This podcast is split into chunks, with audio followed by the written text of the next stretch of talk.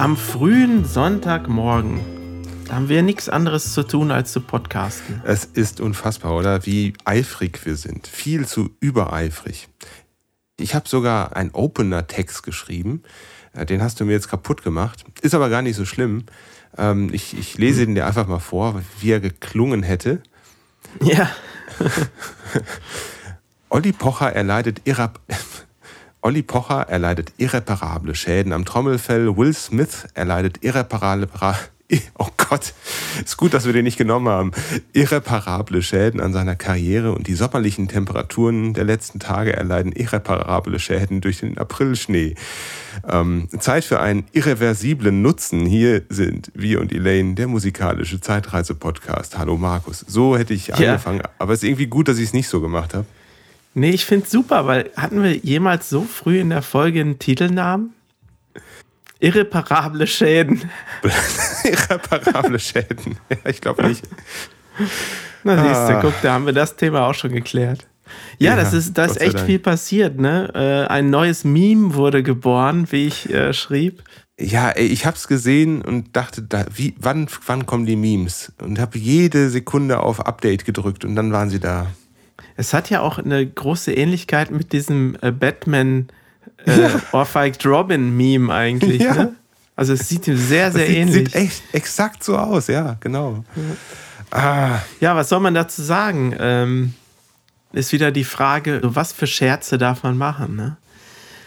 Ähm, das hat ihn jetzt halt sehr getriggert, weil die Frau nicht aus einer Wahl ihre Glatze rasiert hat, sondern wegen diesem kreisrunden Haarausfall halt, ne? Ja, jetzt kommt der Erklärbär wieder. Warte mal, äh, vielleicht weiß ja nicht jeder unserer Hörer und Hörerinnen, was passiert ist. Ist unwahrscheinlich, aber, aber lass mal oh, vorne anfangen. ähm, Will Smith und seine Frau saßen beide ausgefallen im Publikum. Chris Rock, der Comedian, war auf der Bühne und machte so sein Stand-Up-Programm. Ähm, und ähm, man muss wissen, Will Smiths Frau hat kreisrunden Haarausfall. Dadurch schneidet sie sich ihre, Kopf sehr, ihre Haare sehr kurz, hat also ähm, eine Glatze äh, nahezu. Und ähm, Chris Rock hat einen Scherz gemacht, der so in diese Richtung geht. Das hat Will Smith nicht ausgehalten, ist auf die Bühne gegangen, hat ihm eine Ohrfeige verpasst. Das war jetzt die Kurzform. Du hast mir letztes Mal gesagt, ich erkläre viel zu viel. Das war zum Beispiel viel zu viel. Das hat doch wirklich jeder mitbekommen. Ja. Wenn jetzt Außerirdische diese Folge hören, woher sollen die das wissen? Hm. Na, Meinst du, wir haben viele außerirdische Hörer und deren Streams werden nicht gezählt? Verm vermutlich mehr als, als irdische Hörer, ja, wer weiß. Ja, ja was, hm, wie weit dürfen Scherze gehen? Eigentlich ist das nicht die Frage, oder? Sondern wie muss eine Reaktion auf einen unangemessenen Scherz sein? Tja. Also die war auf jeden Fall falsch. Äh, jo. Die Reaktion, würde ich sagen.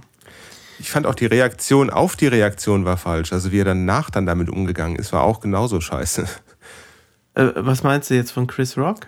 Nee, Chris Rock hat das, glaube ich, ziemlich gut gemacht. Also der hat ja die Ohrfeige da weggesteckt wie nichts, hat nochmal die Abmoderation dahingelegt. Ähm, Nachgetreten das, so ein bisschen. Ja, das muss man aber auch erstmal hin, hinbekommen. Also, dass das geschmacklos war, keine Frage. Das hätte er anders machen können. Auf das Niveau hätte er sich nicht begeben müssen. Aber wie er dann nach der Aktion weitergemacht hat, das war schon sehr professionell, fand ich. Aber Will Smith hat dann ja noch in seiner Rede da ähm, ganz bitterlich geweint, dass ihm das leid tut. Aber er hat sich eben nicht entschuldigt bei Chris Rock. Der hat ihn aber nicht angezeigt, so wie ich es mitbekommen habe, äh, sondern hat das dann einfach so stehen lassen. Ich hatte mit Alina auch. Äh, Was stimmt nicht mit dir? Darüber gechattet. Sie schrieb, ich hoffe, ich darf das jetzt vorlesen. Ja, äh, frage ich sie dann noch. fand ich alles sehr blöd gelaufen und mir taten die Gewinner danach so leid. Die Stars des Abends waren definitiv die Coda-Leute. Das ist ein Film mit und über taubstumme Menschen. Und ich fand es sehr bewegend, ja. wie sie dort aufgetreten sind mit ihren Übersetzern und wie warmherzig alle Anwesenden mit ihnen waren. Ist ja eigentlich der wichtigste Moment der Verleihung, ne? Der beste Film. Dann ist es noch so ein Underdog-Film geworden, den irgendwie keiner auf dem Schirm hatte. Und der Film selbst, ja, hatten dann noch ein spannendes Thema und es ist völlig untergegangen. Ist nichts irgendwie von angekommen, oder? Ja, jetzt im Nachhinein hat Will Smith sich ja auch aus dieser Academy, wo alle Oscar-Gewinner drin sind, irgendwie ja. Entfernt, schon von sich aus, bevor ihm der Rausschmiss droht oder sowas. Ja, ich weiß nicht, Chris Rock hat ihn ja auch nicht angezeigt. Könnte er ja auch machen, ne? Weiß ja, Dann gibt es ja gleich Millionen irgendwie für die Schmerzen, die Da man du äh, richtig, erleidet. kriegst du richtig oder so. Kohle, ja. Genau. Ist eigentlich auch relativ anständig. Vielleicht hat er auch ein bisschen schlechtes Gewissen oder so und denkt sich, hm, war vielleicht ein bisschen drüber. Aber andererseits, das ist ja auch so eine Tradition, dass die Leute da ganz schön geroastet werden. Ne? Die, Ja, also da gibt es aber so viele äh, falsche Aspekte irgendwie dran. Einmal roasten aufgrund der Krankheit, dann die Reaktion nicht durch die Frau, sondern durch den Mann. Da ist auch nochmal so was Joviales mit dabei. Also es muss auch alles nicht sein. Dann diese aggressive Art, damit umzugehen und nochmal so ein paar Fucks in den Raum zu werfen. Das ist alles irgendwie kein Lehrstück gewesen. Jetzt Plot-Twist. Ähm, was wäre denn, wenn Chris Rock nicht wusste, dass sie eine Krankheit hat und dachte, sie hätte sich einfach nur so eine Glatze rasiert? Oh, dann wäre das noch viel unangenehmer. Und viel unprofessioneller auch von ihm, dass, dass er das nicht war. Oder dass irgendwie die Academy diese Texte nicht vorher gegenliest und freigibt. Irgendjemand muss das doch freigeben. Das macht er doch nicht einfach so. Aber das ist ja durchgekommen. Ja, eben. Also wenn, dann haben da ganz viele Leute geschlafen oder so, es haben ganz okay. viele Leute in Kauf genommen, dass da ein Witz aufgrund einer Krankheit gemacht wird. Also hier haben irgendwie alle verloren. Und leider auch der Gewinnerfilm Coda, der überhaupt nicht im Mittelpunkt war, das teile ich total mit Alina, diesen Schmerz. Ähm, Wer hat eigentlich die beste Musik gewonnen? das war doch äh, Billie Eilish Wofür? mit dem Bond-Song. Ach echt? Ich glaube Hat schon, nicht Hans oder? Zimmer irgendwas gewonnen mit Dune oder so? Ähm, warte mal, können wir vielleicht rausschneiden? Ich habe irgendwo Billie Eilish mit dem Oscar gesehen, aber das habe ich gar nicht mehr verfolgt. Ja, ich habe Hans Zimmer mit dem Oscar gesehen. Ja, Hans Zimmer hat das ja mitkomponiert. Oder zumindest arrangiert. Aber ich dachte, es wäre mit Dune. Letztlich machte tatsächlich Billy das Rennen und ergatterte ihren ersten Oscar. So, mit No Time to Die. Haben wir aber schon auf der Playlist. Ja, ähm, so ähnlich wie allen anderen Oscar-Gewinnern neben Will Smith ging es wahrscheinlich Felix Sturm. Felix Sturm? Ja. Dem Boxer, bei dem Oliver Pocher im Publikum saß. Ähm, das war ja eigentlich ein Boxkampf und Olli Pocher ist ja auch geohrfeigt worden von so einem Rapper. Und da hat es ja Ah. auch richtig geschallt und kein Mensch hat mehr über den Kampf geschrieben, sondern es ging nur noch um diese eine Ohrfeige da. Also ähnliche Warum boxt Situation. eigentlich Olli Pocher? War das Promi-Boxen oder was? Ja, das war irgendwie ein. Da sitzen ja öfter schon mal Promis oder Bekannte aus Funk und Fernsehen in den vorderen Reihen. Ich muss jetzt mal was gestehen hier. Ja. Sobald ich Oliver Pocher sehe oder seinen Namen höre, schalte ich um. Ja, es ist ganz schlimm, oder? Ich, ich, das ist, ähm, Deshalb habe ich das jetzt nur so am Rande mitbekommen und mich auch nicht eingelesen. Also ich wollte es gar nicht wissen. er ist ja ein ziemlicher Unsympath und hat jetzt eben aus dem Nichts heraus eine Ohrfeige kassiert, ohne dass das irgendjemand gemerkt hätte. Jemand anders hat das dann aufgenommen, diese komplette Aktion ist natürlich völlig daneben. Und selbst wenn es jemanden trifft, den man so furchtbar unsympathisch findet wie Oliver Pocher, ist es dann trotzdem eine falsche Aktion, ja. Und dann noch im, zu einem falschen Zweck, aber da müssen wir jetzt gar nicht tiefer einsteigen. Jedenfalls, irgendwie diese toxische Männlichkeit kommt zurück. Ähm, und das ist äh, doch ein bisschen erschreckend, oder? Ich hatte gedacht, dass wir das im Kindergarten anders gelernt hätten. Ja, du hast auch gedacht, dass wir jetzt keinen neuen Krieg bekommen. Ja, ja genau. So viel dazu. Ja, herzlichen Glückwunsch. Willkommen im April 2022. Oder das war ja im März. Aber guck mal, äh, Hans Zimmer gewinnt Filmmusik-Oscar für Dune. Ach so, ja, es gibt einmal den besten Film-Song und einmal den besten Film-Soundtrack. Ah, jetzt haben wir das endlich geklärt. Ich wollte schon zwei sagen. Kategorien. Ja, dann haben wir, haben wir doch beide äh, das Richtige gelesen. Aber Zimmer hat auch bei No Time to Die die String-Arrangements geschrieben. Also der hat da auch mitgemacht. Kriegt Toll. irgendwie immer einen Oscar wahrscheinlich. Haben wir das von Dune auch schon auf der Liste? Ja, habe ich schon was drauf. Damals aus dem mal. Trailer. Ja, ja. Also ist auch ein sehr stimmiger, passender Soundtrack, aber nicht so wirklich die großen Melodien dabei. Vielleicht können wir irgendwie einen Track drauf tun, wo jemand geohrfeigt wird. Was gibt's denn da? Ja, wir, wir überlegen uns was. ja, dass wir aufnehmen können, Markus, ist ein kleines Wunder, weil letztes Mal hat es ja nicht geklappt und ich würde dir gerne erklären oder erzählen, äh, wie das eigentlich funktioniert hat mit dem Aufnehmen. Ähm, darf ich mir mal deine Rubrik Markus Macher Minute ausleihen? Gerne. Für Tüftler Schrauber und Öler. Markus Macherminute. Ja, ich nehme meinen Teil der Audiospur per Audacity auf. Das ist ja ein kostenfreies Tool, mit dem man relativ einfach und schnell auf jedem Rechner so einzelne Spuren aufnehmen kann. Und jetzt hatte ich da letztes Mal schon Probleme mit. Ich hatte einen Fehler beim Öffnen des Audiogeräts. Erinnerst dich ja noch, wie, wie nervös mhm. ich beim letzten Mal war, dass das jetzt nicht geklappt hat. Und dann habe ich doch noch eine Alternative gefunden. Ich habe aber jetzt heute früh am Sonntagmorgen noch eine Lösung gefunden. Das war gar nicht so leicht und dazu möchte ich versuchen, innerhalb einer Minute, falls jemand auch diesen Fehler hat, die Lösung zu erklären. Also wir fangen äh, jetzt an. Also ich habe erstmal probiert, Stecker raus, Stecker rein von den ganzen Kabeln. Dann Neustart des Rechners. Geprüft, ob der Sound in diesem Behringer Mikrofonverstärker ankommt. Der kam an, alles gut. Dann bin ich über die Windows-Option gegangen. Soundprobleme beheben. Das ist ja manchmal Erfolg, erfolgreich, hat aber in dem Fall gar nichts gebracht. Dann gibt es ein anderes Menü, das heißt Sound. Da gibt es die Option Eingabe, dann Eingabegerät USB Audio Codec. Das habe ich ähm, nicht mit der Problembehandlung machen können, das war nämlich ausgegraut, sondern mit deaktivieren und dann wieder aktivieren. Danach ging die Problembehandlung, der Button. Dann funktionierte zumindest die Option, ähm, ja, das habe ich schon gesagt, Problembehandlung. Mist, habe ich wertvolle Sekunden jetzt verstreichen lassen. Ich konnte dann das Mikrofon 2, USB Audio Codec, äh, starten. Im Ergebnis äh, musste ich aber dann noch Audacity als Administrator öffnen und dann ging es. Ha. Als Administrator öffnen. Ja, also einmal stand dann da, dass das Gerät stumm geschaltet sei, obwohl ich es nie stumm geschaltet ja. habe.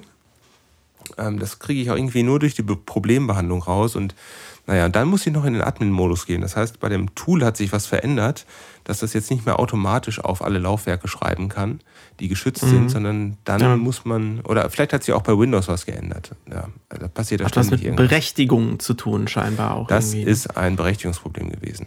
Und das war Markus Macher Minute mit Nico. ja, super. Hatte auch letztens überlegt, ob ich da irgendwas für habe, aber äh, akut nicht so. Ja, ich hatte jetzt Obwohl, wirklich akut was. Ja. Ich habe jetzt hier irgendwie einen Plattenspieler, der Zicken macht. Vielleicht hm. ergibt sich da demnächst noch. ja, bitte. Ah. Lane aufnehmen, Videodreh, Design und Label, Copy, Quadcopter fliegen, Binge-Watching, das ist mein liebstes Hobby.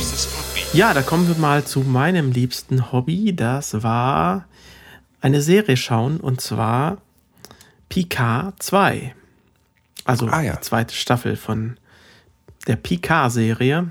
Man kennt ja Jean-Luc Picard, wenn ich jetzt mal den Erklärbären hier machen darf, als äh, Star Trek The Next Generation Captain.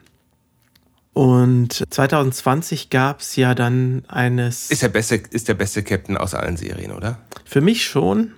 Ja, Für Leute, die später geboren sind, die mögen, glaube ich, Catherine Janeway auch sehr gerne. Oh ja, das stimmt. Von die ist Voyager. auch gut gewesen. Mhm.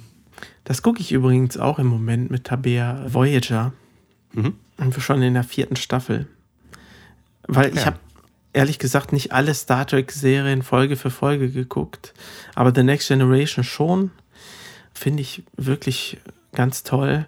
Und diese Picard-Serie finde ich eigentlich auch gut. Er ist halt jetzt schon ziemlich alt, ne? Äh, Patrick Stewart. Mhm. Mhm. Und ich habe mich dann gefragt, ich gucke es auf Deutsch und die deutsche Stimme dachte ich, na, irgendwie kommt sie mir bekannt vor, aber ist der das wirklich? Er klingt so langsam und, und greisig auch halt, ne? Mhm, mhm. Aber es ist tatsächlich noch Ernst Meinke, der ihn seit der 69. Folge äh, Star Trek The Next Generation spricht. Mhm.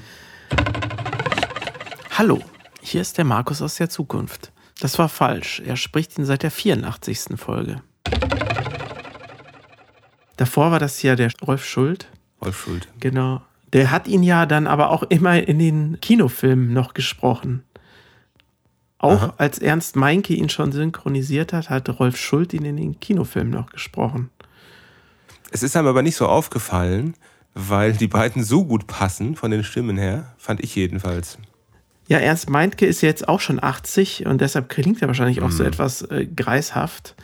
Ja. Ähm, aber er klingt ein bisschen nüchterner als Rolf Schuld, was aber auch sehr gut zu ihm, äh, Patrick Stewart, passt in der Rolle des Jean-Luc Picard, finde ich. Aha. Ja, das habe ich so geschaut. Ähm, Schön. Und du? Hast du auch ein liebstes Hobby? Ja, also geschaut habe ich gar nicht so viel. Ähm, ich habe viel mehr ähm, jetzt auch so mit Elaine ein bisschen ähm, rumgefuchtelt. Also gar nicht so aktiv, sondern eher Feedback gegeben. Hanna und du, ihr wart ja recht aktiv in der letzten Zeit. Das neue Album nimmt ja Gestalt an. Und bis auf einen letzten Song, und da komme ich dann wieder stärker mit rein, sind jetzt alle, alle Tracks im Kasten und auch schon ja, so ziemlich weit vorangeschritten. Also du hast die ja bis zum Ende dann durchgemischt und äh, den Gesang auch ähm, geschnitten und eingefügt. Und äh, zuletzt gearbeitet hast du ja an Home is Where You Are und An Angel Reappears. Ja. Und die werden ja beide auf dem Album sein. Das kommt ja dieses Jahr raus. Hast du Lust, mal was drüber zu erzählen? Wir sind ja immer noch ein Elaine-Podcast. Das ist auch ein sehr häufiger Satz, der hier fällt. Wir sind ja immer noch ein Elaine-Podcast. Was machen die neuen Songs mit dir? Was lösen die in dir aus? ähm, Klingt jetzt nach Lanz und Precht, oder? Was macht das mit dir? Die Erinnerung, wie lange man eigentlich an einem Lied arbeiten kann. das ist unendlich, oder? Ja, es ist, äh, es, es hat eigentlich kein Ende, ne? Wenn man es so nimmt. Ja. Nee, ähm, genau, das sind äh, zwei Lieder, die ich für das Album beigesteuert habe. Oh, oh, oh, warte, warte mal, ich, ich, den muss ich jetzt bringen. Es nimmt kein Ende, es ist Into Eternity quasi, oder? Oh. Komm, machen wir eben den, den, den Absprung zu dem anderen Thema. Du hast ja noch eine andere Band, Ash of Ashes, und da ist jetzt die erste Single rausgekommen. Stimmt, stimmt. Das ist jetzt genau eine Woche und zwei Tage her. Ähm, da haben wir den ersten äh, Single-Track gepitcht des Albums und der heißt Into Eternity. Wäre natürlich schön, wenn wir den auf die Ah, Liste ja, drucken ja. können. Da gibt es sogar einen Gastsänger, der mit mir im Duett singt und das ist der Lars Jensen von der Band Mürk Graf. Und Kennt man ja Mürk auch. Graf, äh, ja, kennt man, aber gibt es auch eigentlich gar nicht mehr. Äh, er macht ja jetzt Schuhe, er ist Schuhmacher geworden. Das habe ich auf den. Fotos gesehen und das sind sehr hübsche Schuhe, ne? Also so richtige äh, Handmade, Handmade-Sachen, ne? So Handarbeit. Ja, das sind äh, richtig handwerklich tolle Schuhe, die er da macht. Er macht die aber nicht auf Bestellung äh, für seinen Seelenfrieden. Er macht einfach ein paar und dann stellt er sie online und sagt, die haben die und die Größe, wer möchte sie haben? Und ein glücklicher Käufer kriegt die dann. Aber er nimmt keine Bestellung an. Das ist ja ein äh, krasses Modell, oder? Mhm. Ich glaube, man muss dann so 600, 700 Euro für so ein Paar berappen. Ja. Ist halt auch alles handgemacht, ne? Also, ist, äh, ist ein Unikat. Ja, und die sehen wirklich sehr hübsch aus. Das Lied, ich finde es äh, sehr toll. Es ist leider Ja. in keiner Playlist gelandet, keine, keine Editorial-Playlist, meine Ja. ich. Das ist ja immer die Hoffnung, die wir haben. Ne?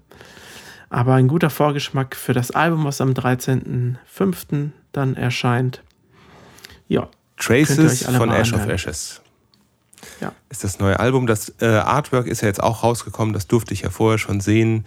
Ähm, falls ihr das noch nicht kennt, liebe Hörerinnen und Hörer, schaut euch das an. Das ist ein ganz, ganz tolles Artwork. Ähm, ja, im Mai kommt das Album, da kann man es dann nochmal bestaunen. Ein Wahnsinnsding einfach. Und der neue Track gefällt mir auch sehr gut. Aber jetzt zurück zu Elaine. Wir sind ja immer noch ein Richtig. Elaine-Podcast.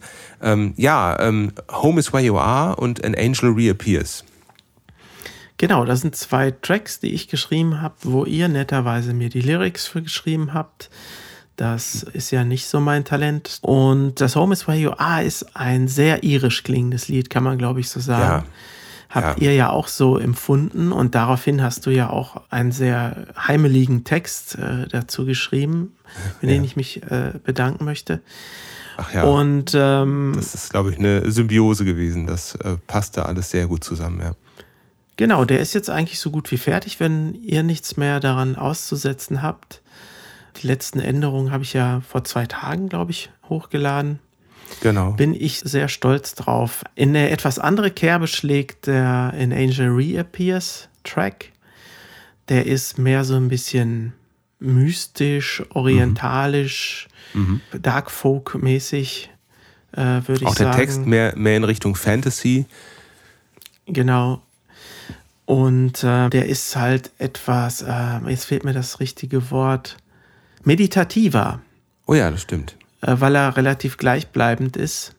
Und zum Ende dreht er dann doch noch so ein bisschen auf mit einem grandiosen, wie ich finde, Geigensolo. Da waren wir ja alle zusammen, da warst du ja auch dabei.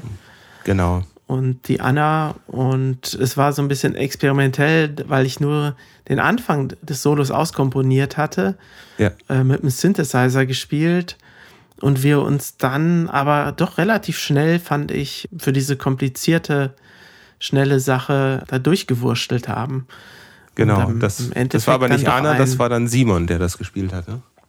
Ja, Anna war auch dabei, äh, das, das meinte ich. Ja, ja, genau. Und hat uns ja auch äh, sehr toll geholfen, was Intonation und irgendwas angeht Ja. beim Hören. So, ach, hier war es ein bisschen hoch und äh, der hatte ja auch ein super Gehör. Also man muss sich bei euch allen bedanken, denn so ein so Lieder, Mm. das ist das ist immer ein Team-Effort, ne? Absolut, Also, absolut. Also ich äh, sehe das auch gar nicht so als einzelne Bandarbeit. Also auch wenn ich jetzt sage, du hast dran gearbeitet sehr stark. Es ist ja so, dass wir oft so Pa- Songpaten haben.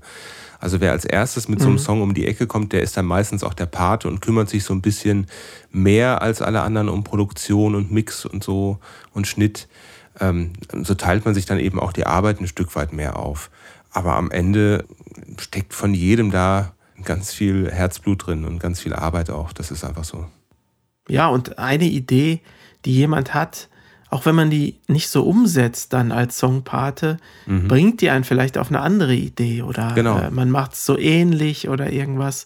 Und am Ende ist Genau. das Produkt halt immer besser, wenn andere Leute auch mitarbeiten. Kann man, glaube ich, Genau. so. Also ich glaube, da können wir uns alle gegenseitig danken und auf die Schulter klopfen. Das äh, macht auch dann Spaß, wenn man äh, sieht, ey, guck mal, das war jetzt die richtige Entscheidung, das geht jetzt alles in die richtige Richtung und es klingt jetzt so, wie man das haben möchte. Ja, ähm, das Cover ist auch schon, also das, das Frontcover ist auch schon in einem ziemlich finalen Status. Das hat Hannah jetzt letzte Woche rumgeschickt, damit wir uns da auch eine Meinung zu bilden können. Auch da haben wir Ideen schon vorher viel ausgetauscht. Da hat sie viel Zeit auch investiert. Wie findest du das Cover, ohne dass wir es verraten dürfen, was für ein Name draufsteht von dem Album und was es zeigt? Aber wie ist so dein Eindruck? Ich mag's, es hat so eine schöne Symmetrie, Ja, gefällt mir toll. gut und sieht auch ein bisschen anders aus als alle Cover, die wir vorher hatten. Ja. Und trotzdem glaube ich, dass man es als Elaine-Cover erkennen kann, auf den ersten Blick. Ja, richtig.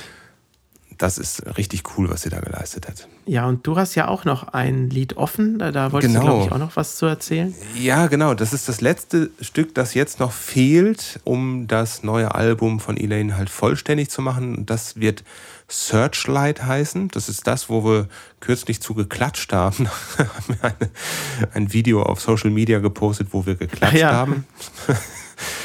Ein bisschen dämlich sah das aus, aber kommt rein in Searchlight und ähm, da fehlt jetzt noch der Gesang und die Drums. Also die, wir sind uns noch nicht ganz einig, wie wir mit den Drums umgehen. Ich hatte ursprünglich vorgeschlagen, dass da so ein organischer Drum-Sound reinkommt, so im Sinne eines 80er Jahre Pop-Rock-Songs.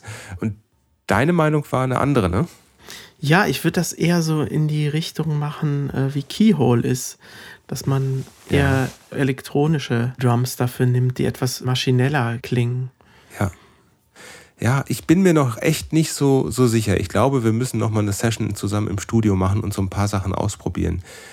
Hoffen, hoffentlich wird es kein fauler Kompromiss dann, dass es weder das Nee. eine noch das andere ist. Nee, also wenn, wenn, dann ziehen wir das komplett durch und dann wird es auch gut klingen, da bin ich mir sicher. Aber ihr hört dann äh, wahrscheinlich beim Album-Release, für was wir uns dann entschieden haben. Wir versprechen euch, wir geben uns ganz, ganz, ganz große Mühe.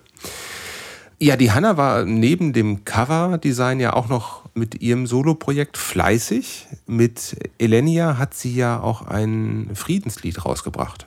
Ja, das heißt Phaelorn, das sollten wir ja auch mal in die Liste tun. Und da auch hervorzuheben ist das tolle Cover, finde ich. Das, Ja, das ist äh, schön geworden. Mhm. so ein Sonnenuntergang, Aufgang zeigt und eine weiße Friedensfeder hat und der Himmel und die Sonne sind halt in den Farben der ukrainischen Flagge. Fand ich sehr toll gemacht und auch relativ, also ist nicht so die Holzhammer-Methode, äh, wie man, wie man die. Farben oder die Flagge da praktisch untergebracht hat. Also toll für den Frieden, sollten wir ja alle sein. Das ist ein schöner Output äh, zusammen mit dem Paul Landry.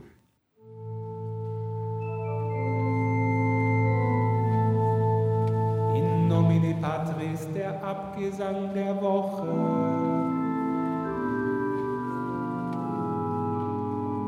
Ja, der Abgesang der Woche. Äh, Es ist leider wieder zu verzeichnen, dass jemand verstorben ist. Diesmal der Drummer der Foo Fighters, Taylor Hawkins, mit nur 50 Jahren.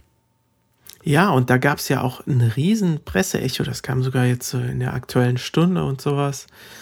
Also die Foo Fighters sind ja eine ziemlich große Band geworden, die sehr Ja. fleißig gearbeitet hat im, im Lauf der Jahre. Und das hat wirklich viele Leute aus der Rock- und Popwelt erschüttert. Klar, er ist 50, ist ja kein Alter, ne? Er hat aber auch eine starke Drogenvergangenheit und ich glaube, es ist auch noch nicht so richtig raus.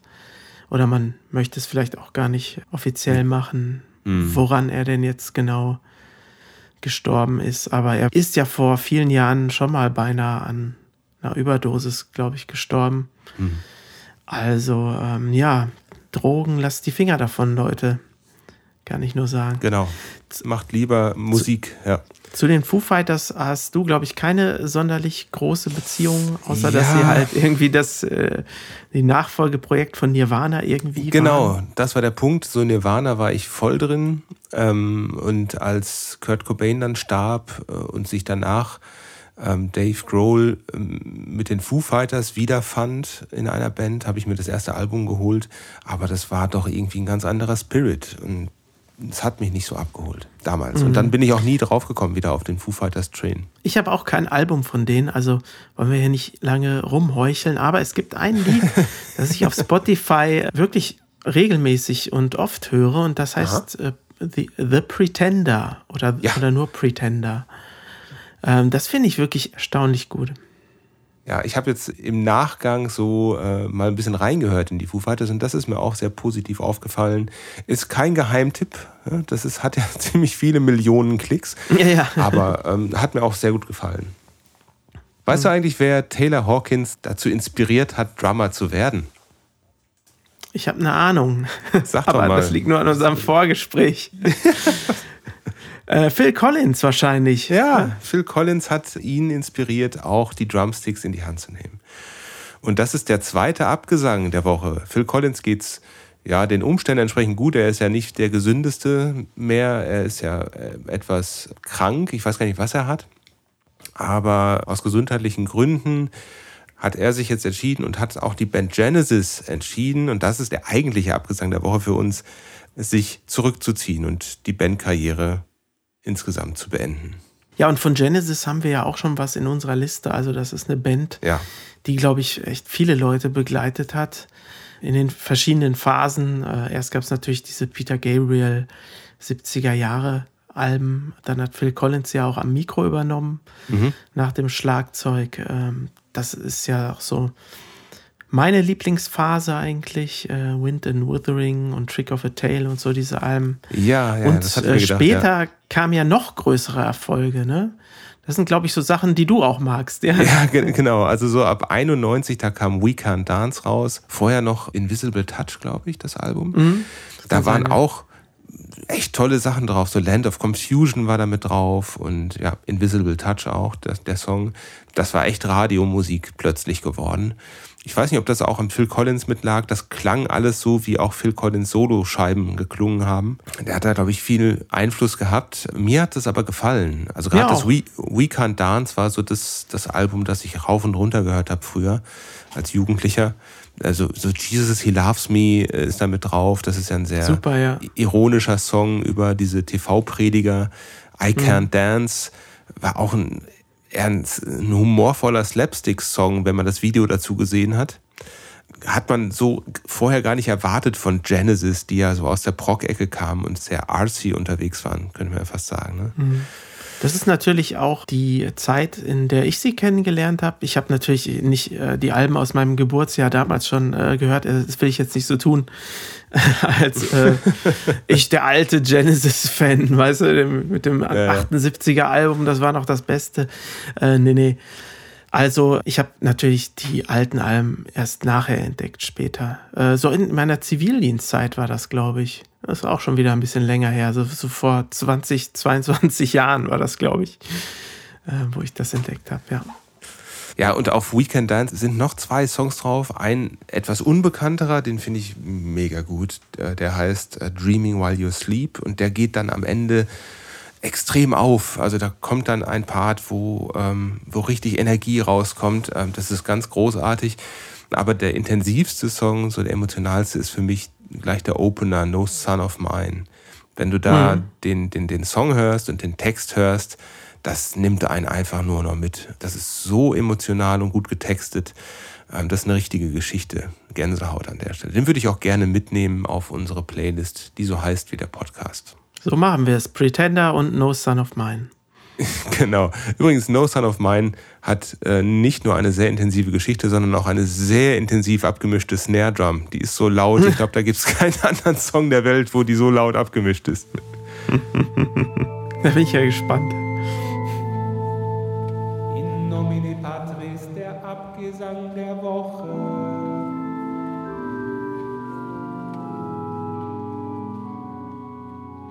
Also Nico, äh, dieser Podcast kann ich dir jetzt schon sagen, da wird unsere Playlist gefüllt bis zum Rand. Und das hat unter anderem auch mit dem Quiz zu tun, was ich dir jetzt hier unterbreite. Ach, du hast ein Quiz für mich. Ich freue mich. Mitgezockt und mitgeraten. Hier ist wieder eine neue Folge von Wir und Elaine, das Quiz.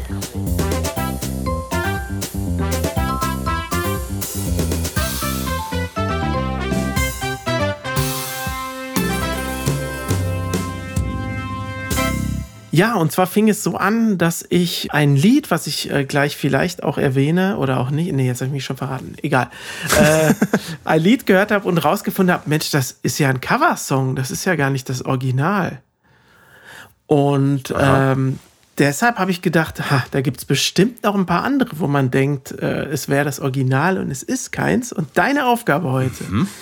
du musst rausfinden, was ist keine Coverversion.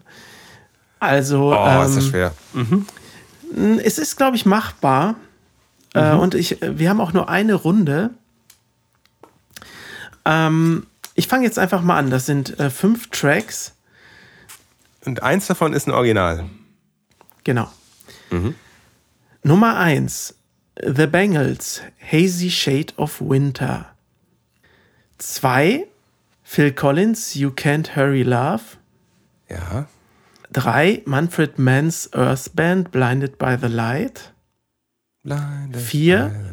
Johnny Cash, I Walk the Line. Aha. 5. Ugly Kid Joe, Cats in the Cradle. Okay, da kann ich zwei ausschließen schon mal. Da weißt du, dass es Covers sind? Ja, nämlich Phil Collins. You Can't Hurry Love war vorher von einer schwarzen Girl Group aus den 50ern. Bin ich mir aber gerade mhm. nicht sicher. Ich, ich meine, das wäre ein 50er-Jahre-Song gewesen. Und das letzte war. Ugly Kid Joe, Cats in the Cradle. Ja, genau. Das hieß doch Kids in the Cradle vorher. Und war von, ich weiß nicht wem, das wirst du mir gleich sagen. Dann müssen wir noch drei ausschließen. Das erste waren die Bangles. Den Song habe ich nie gehört. Oh, ich spiele ihn dir kurz vor. Okay, danke fürs Vorspielen. Jetzt weiß ich wieder, welcher Song das ist. Ähm, Klingt, als ob du gerade googelst, du. Nee, nee, nee, nee. Ich habe geguckt, ob die Aufnahme läuft. Nee, das klingt für mich ein bisschen nach, am Anfang nach Alan Parsons Project, aber dazu passt dann das Riff nicht, das Gitarrenriff. Aber das Gitarrenriff passt auch nicht zu den Bengals. Insofern würde ich sagen, das ist ein Coversong. Mhm. Dann bleiben noch welche Songs übrig? Dann bleiben noch äh, Manfred Mann's Earth Band Blinded by the Light und Johnny Cash I Walk the Line. I Walk the Line. Ah. Blinded by the Light klingt so nach Manfred Mann's Earth Band. ähm, und I Walk the Line klingt nach Klingt Johnny so nach Johnny Cash, ja. Ich sage jetzt, I Walk the Line ist nicht von Johnny. Na halt, stopp, stopp, stopp. Es gibt einen Film, I Walk the Line, über Johnny Cash. Warum sollte man ausgerechnet einen Coversong äh, den, äh, nehmen oder den Titel eines Coversongs nehmen, um damit einen Johnny Cash Biografiefilm zu benennen? Ich sage, Manfred Mann's Earth Band ist das Cover. Also sagst du, keine Coverversion? Ist Johnny Cash I Walk the Line. Korrekt. Ähm, da hast du es geschafft. Ja, Johnny Cash hat äh, die wenigsten Lieder, ehrlich gesagt, selber geschrieben. Also es sind ganz wenige, die er wirklich geschrieben hat. Die meisten sind von anderen Country-Sängern oder anderen Komponisten. Das war damals Ja, auch gang und gäbe. Ist halt wie, wie, wie so Folk-Songs, ne, die ja auch immer wieder neu gespielt werden oder neu interpretiert werden. Genau, genau. Ähm, und die anderen Sachen, The Bangles, Hazy Shade of Winter von 1987, ist eigentlich von Simon and Garfunkel von 1966. Phil Collins, You Can't Hurry Love von 82 ist Diana Ross and the Supremes. Diana Ross and the Supremes, genau, das war. Auch von das, neun- was ich 1966. Und Blinded by the Light von 1976, glaube ich, hat Bruce Springsteen schon 1973 gespielt. Geil. Kann man sich direkt Und- vorstellen von Springsteen. Ugly Kid Joe, Cats in the Cradle, das habe ich reingebracht, weil damals wurde ja immer gesagt, ah, das ist von Cat Stevens gecovert. Das stimmt aber Das nicht. stimmt nicht. Es ist von Harry Chopin von 1984. Okay, hieß das Oder denn Chapin. auch Cats Harry in the Cradle Chapin. oder Kids in the Cradle? Ähm, das weiß ich gar nicht. Okay. Ich dachte auch Cats. Oh, das war aber echt jetzt äh, schwer. Fand äh, ich, ja, es war nicht leicht, aber es war doch machbar, oder? Hast du ja auch war, geschafft. war machbar. Ich hätte fast auf den falschen gesetzt. Bis mir dann der Film wieder einfiel. Hm. Ja, aber ich denke, man, man hätte ihn auch so I Walk the Line, weil er halt mit dem Lied super berühmt geworden ist. Ne? Also deine Begründung war jetzt, finde ich, nur teilweise nachvollziehbar. Ach so, er heißt übrigens wirklich Cats in the Cradle, aber Cats mit Cat Apostroph S. Das lassen wir nochmal durch einen Grammatiklehrer äh, checken, ob das so stimmt. Ja, super, danke für das Quiz. War toll. Da bin ich nächstes Mal wieder dran, ne? Dich auf die, auf die Probe Ach, zu wir stellen. müssen ja auch nicht immer eins haben. Aber ich fände es halt toll, wenn, Ah. wenn wir alle diese Songs mit ihren Coverversionen in die Liste packen. Deshalb meinte ich, dass sie ziemlich voll wird. Da sind nämlich auch alles Ja, die- äh, tolle, tolle Dinger, ganz ehrlich gesagt. Ja, dann nichts wie drauf damit. Es kostet ja nichts. Das Quiz. Ja,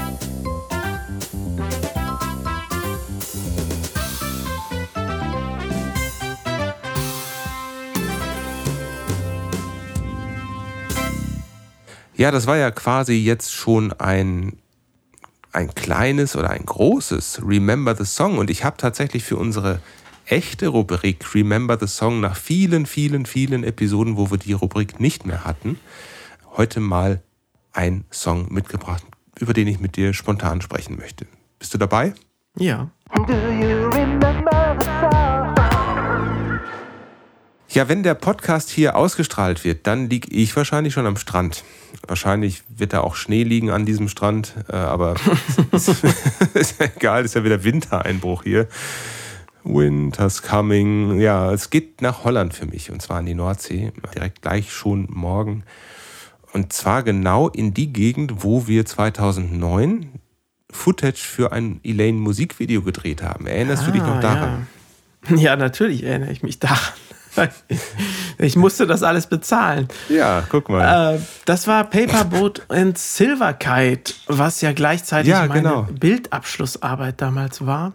Und da haben wir halt etwas mehr Aufwand äh, betrieben als gewöhnlich und haben äh, Teile der Handlung in Holland am Meer gedreht. Und das war Kallandsoog, glaube ich. Ne? Ja, genau. Kallandsoog, äh, St. Martensee war auch noch mit dabei. Wir haben uns da so ein bisschen verteilt an diesem Strandabschnitt Nordholland. Das ist etwas südlich von Texel. Und da gibt es eben ganz tolle Strände. Wir waren damals auch zu einem sehr kalten Zeitpunkt da, erinnere ich mich. Wir hatten alle Mäntel an und Jacken und haben dann doch ziemlich stark gefroren, als wir da die Meeresszenen gedreht haben. Das war also kein, kein echter Spaß. Es war, es war kein Sommerurlaub für die Band. Und wir sind ja auch in, in etwas reduzierter Mannschaft dahin gefahren. Wir hatten ja nur die äh, Menschen dabei, die auch wirklich in dem Video dann zu sehen waren. ähm, und nicht die gesamte Band. Richtig, ja. Das waren halt nur die Handlungsszenen, äh, die wir da gedreht haben. Ja, im Meer ist es ja durch den Wind immer oft ziemlich kalt, ne? Mhm. Aber ich erinnere mich auch noch, der liebe Michael Kreiker, unser männlicher Hauptdarsteller, der auch bei der Evil Flames Gruppe, einer Feuergruppe, äh, Mitglied ist, der hat das ganz toll äh, auch gemacht und äh, er hat dann ja, haben wir ja diese Szene, ich erinnere mich, äh, wo er diese Muschel aus dem Wasser holt, ne? Mhm. Die haben wir dann ja, ach, kannst du das nochmal machen? Und dann hat er eine ganz rote Hand gehabt. Ja. Und dann hat er, hat er nicht, nichts gesagt und dann meinte, ja, das ist, Wasser ist halt ziemlich kalt so. Und dann haben wir da reingegriffen. Das war wirklich Eis, ne? Also oh Eiswasser und, und klar kann man einem so eine Szene nicht so oft wiederholen lassen, einfach, ne? Wo man sich so unterkühlt dann auch und keine Möglichkeit hat, sich wieder aufzuwärmen, ne? Oh, das ähm, war so schlimm. Ja. Aber das Ergebnis war doch dann wirklich gut. Also die Sachen, ja, die wir genau. da also gedreht das, haben, waren richtig schön. Ja. Also das, der, der Song ähm, eignete sich halt wirklich recht gut dafür, weil er diese, diese erzählerischen, ähm, dieses erzählerische Setting hatte. Ähm, wo es halt um zwei Liebende geht, die weit voneinander entfernt leben und sich gegenseitig so Botschaften zuschicken. Die Frau mhm. schickt ein Papierboot los mit einem Brief drauf und der Mann schickt einen silbernen Flugdrachen los vom Strand und am Ende erreichen diese beiden Botschaften genau diese Menschen und ja, da kann man halt viel draus machen. Ja, wir haben dann halt so einen Plastikdrachen genommen, den einmal mit silberner, wahrscheinlich sehr giftiger und schädlicher Farbe eingesprüht. Und dann haben wir die einzelnen Szenen gedreht. Die Bandaufnahmen haben wir an meinem damaligen Wohnort im Wald gedreht. Da haben wir dann das Keyboard hingestellt und mhm. die äh, Gitarrenaufnahmen, Gesang und Geige. Da kamen zum Glück nicht so viele Passanten vorbei. Das ist ja dann immer unangenehm. Ja, aber wir wollten eigentlich nicht im Wald drehen, sondern auf einer Wiese, weißt du noch? Nee, das weiß ich gar nicht mehr. Aber da waren Kühe. Nein? Ja, äh, der Bauer, dem die Wiese gehört, mit dem hast du das ja abgesprochen. Ach, ich weiß, genau. Ich, ich bin zu den Bauern gegangen, habe gesagt, äh, wir wollen da ganz gerne was drehen und ähm, ist die Wiese dann kuhfrei? Weil im Hintergrund einfach eine, eine ganz tolle Berglandschaft, so sauerländische Berglandschaft mit ganz vielen Wäldern und einer ziemlichen Tiefe auch war und da hätten wir mhm. uns sehr gerne hingestellt. Und vor ähm, allem hat es noch einen Vorteil gehabt, wir hätten ein Kabel legen können von eurem Haus und hätten Strom und gehabt. Halt, Nebel, ne? Strom für Nebel gehabt. Solche Geschichten hätten wir da gehabt. Mhm. Richtig. Ja, und als wir dann da ankamen, ja, war die Wiese voll mit Kühen. Und zwar und, genau ab dem Tag. Genau. Und ähm, wir wollten dann weder unsere ähm, Mikroständer in Kuhscheiße stellen, noch äh, hatten wir Lust, da irgendwie von wilden Stieren aufgespießt zu werden. Also haben wir dann entschieden, ein Stückchen weiter runter zu gehen in den Wald, wo natürlich kein Kabel mehr hinführt. Aber ich finde, die Aufnahmen sind trotzdem ganz gut geworden. Aber jetzt, wo du das sagst mit den Kühen, da gibt es doch so ein Eurythmics-Video, äh, Sweet Dreams. da, da, da, ist doch James, wie heißt er? James Stewart? Stewart? Stewart? weiß gar nicht, wie der mit, mit Vornamen heißt. Äh, der springt doch da mit so einem Cello auf so einer Kuhwiese rum. Also hätten wir vielleicht auch noch machen sollen. Vielleicht war das ja auch unabsichtlich bei denen damals. Die ja, haben auch zugesagt bekommen, dass die. Annie Lennox war beim Bauern und hat gesagt, wir wollen hier ein Musikvideo drehen. Können Sie die Kühe bitte wegnehmen? Ja, das war derselbe Bauer, ich schwör's dir. Hm. Ja, äh, jedenfalls haben wir das dann an vielen verschiedenen Orten gedreht. Du hast ganz lange dran gesessen für den Schnitt. Und nachher hat es doch geklappt mit der Arbeit, oder? Ja, ich habe eine gute Note bekommen. Ich eine 1-0 oder sowas sogar, glaube ich. Oder 1-3 wow. oder irgendwie sowas. Cool. Also es hat sich schon gelohnt. Es war auch übrigens super schwierig, weil ich verschiedene Kameras haben, haben wir halt benutzt. Das war ja gerade die Zeit, in der so die ersten Spiegelreflexkameras kamen, die ja. filmen konnten. Und das sah richtig ja. gut aus. Die hatten wir ja am Strand mit zum Beispiel. Genau. Also mit einer unheimlichen Tiefe, ne, wo dann so eine Unschärfe in der Tiefe dann war.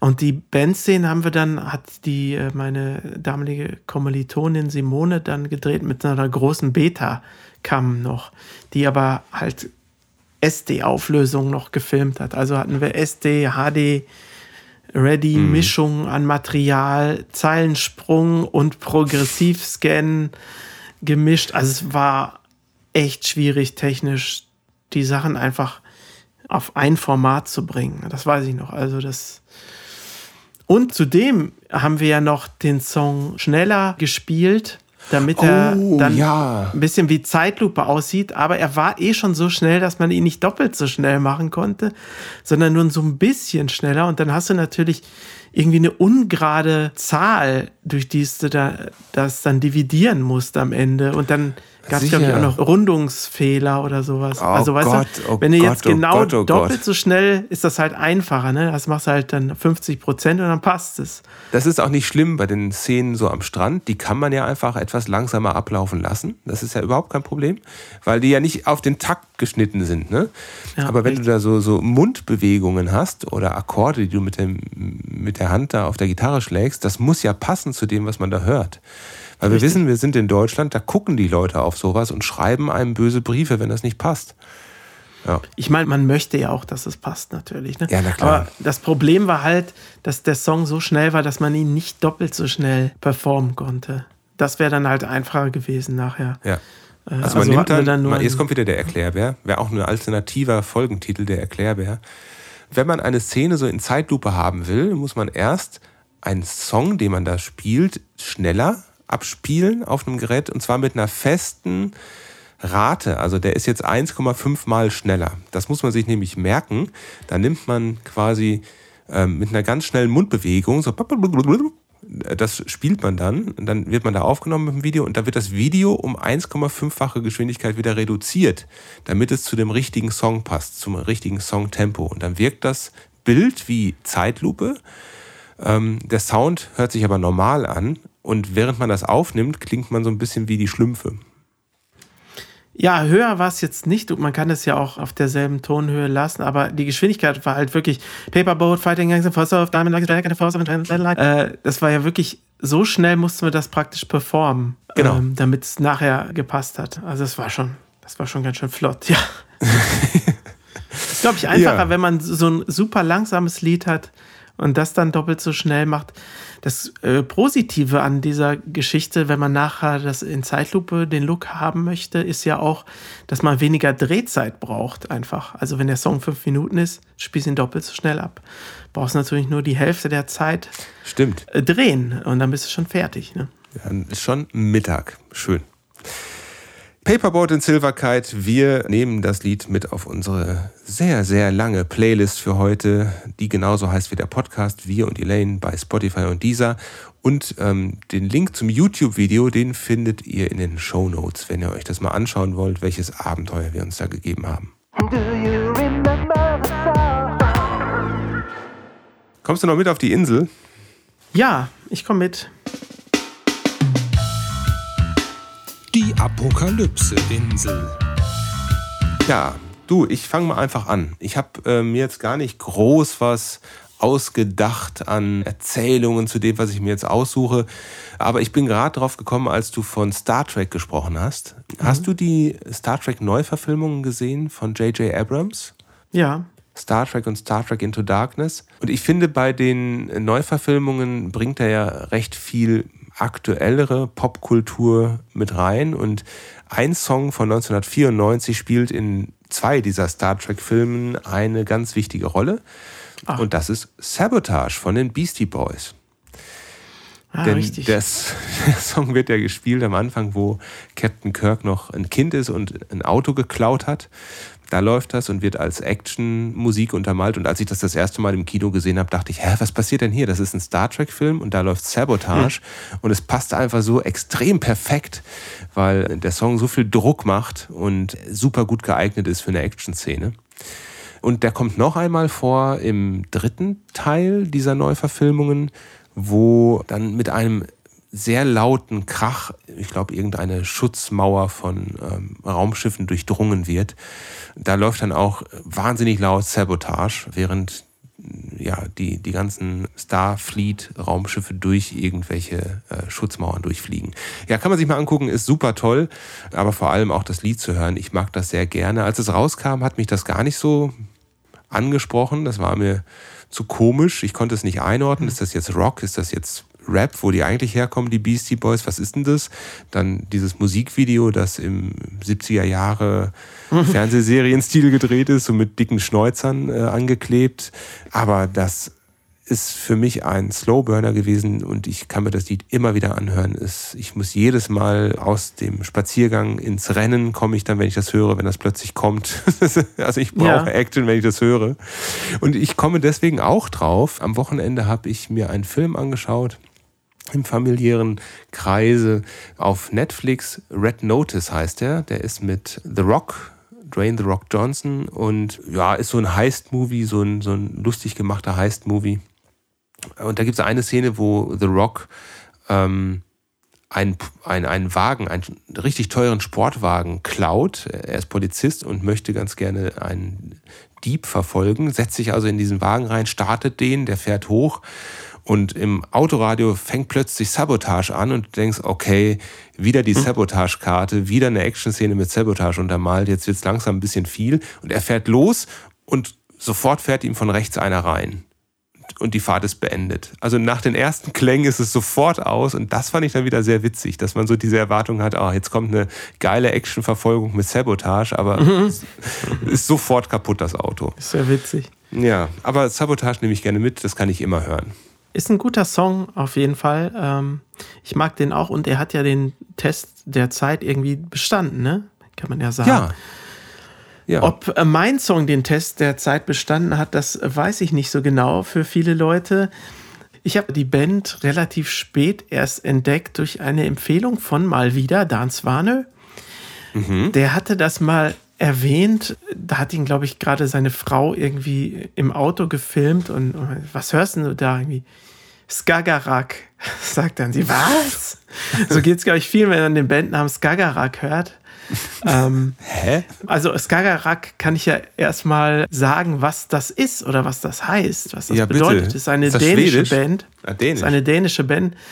Und der, das oder auch der Skagerrak ist ein Teil der Nordsee zwischen der Nordküste Jütlands, Dänemark, der Südküste Norwegens und der nördlichen Westküste Schwedens. Also das Ach. ist der Skagerrak, also ein, ein Bereich sozusagen. Mhm, mh. ähm, und die Band heißt halt auch so etwas äh, anders geschrieben als im Deutschen, der Skagerrak. Äh, und der Track, den ich gerne mitnehmen möchte vom Album Hungry for a Game von 1988, mhm. heißt Joanna. Joanna, kennt man ja. Joanna. Ja, ja, so ungefähr. I need you. Also ganz, ganz, ganz toller Ohrwurm, den ich jetzt schon seit Tagen habe. Und dann dachte ich, naja, dann ist es ja auch wert, auf die Insel mitgenommen zu werden. Ist das denn wirklich dieser Radiosong, den man kennt? Nee. Nee, das ist, glaube ich, äh, äh, Toto, ne? Toto, ne? Ja. Den, genau. Den du meinst. Ja, hier ist schon wieder Zukunftsmarkus. Den Song, den Nico meint, das ist Rosanna und nicht Joanna. Ja. Nee, nee, äh, das ist ein anderes Lied. Die Band Skagarak ist so ein bisschen Richtung Europe. Aha. Ähm, also es klingt so ein bisschen wie diese End 80er, mit 80er Europe-Alben. Mhm. Das ist so Hardrock, Glamrock gemischt mit AOR-Einflüssen. Aber das Album ist wirklich, wirklich stark. Und glaube ich auch nicht ganz so bekannt. Also ich habe mir das jetzt auf LP geholt und habe mit Porto zusammen und das ist ja teuer für eine LP, gerade mal 13 Euro bezahlt. Also kein Hahn kräht. Ist das das, wo du bei Ebay so ge gepokert hast? Nee, äh, das war was anderes. äh, aber jeden Cent äh, mehrfach wert auf jeden Fall. Ich finde es toll, das Album. Kannst du ja, dir mal anhören. Ja, das mache ich gerne. Song. Ist was völlig Neues für mich, habe ich noch nie gehört. Das höre ich mir direkt gleich an. Super. Die Apokalypse-Insel. Ja, dann hätten wir es doch für heute, oder? Ja. Ähm, Sehr viele Kategorien haben wir heute beackert. Ja, heute haben wir richtig abgeliefert hier. Was machst du heute noch? Ich habe noch keine großen Pläne, ehrlich gesagt. Und du? Äh, Urlaubsvorbereitung? Ja, genau. Packen, packen, packen. Und Auto ist vollgetankt. Ich habe gestern erstmals wieder für unter 2 Euro getankt. Es geht bergauf. Ja, oder bergab, ja. in, Holl in, Holland haben sie doch um 20 Prozent die Steuer auf den Sprit gesenkt oder sowas, habe ich gehört, ne? Ja, das weiß ich gar nicht. Aber ich muss ja erstmal hinkommen. Also früher war es immer so, wenn du nach Holland gefahren bist, möglichst in Deutschland noch den Tank vollhauen, damit du mhm. in Holland auf Tank fahren kannst und dort nicht tanken musst. Ja, ich hatte gehört, dass sie den gesenkt haben, aber es trotzdem teurer war als hier noch oder sowas. Ja, ähm, ich werde gleich mal googeln, ob sich das lohnt, vorher noch mal reinzuhalten oder erst da hinten zu tanken. Schauen wir mal. Ich schicke dir mal ein paar Fotos, wenn ich da bin. Ja, mach das. Ja, dann schönen Tag noch und bis Dankeschön. bald. Auch so, bis bald. Tschüss. Tschüss. Little paper boat against the force of tides, dragged to open sea. Sudden wind comes up, as shimmering as a shell, as shimmering as your heart, as hollow as a shell, as hollow is your heart. And I really wanna be in your arms tonight. Feels like I'm dragged by the force of a.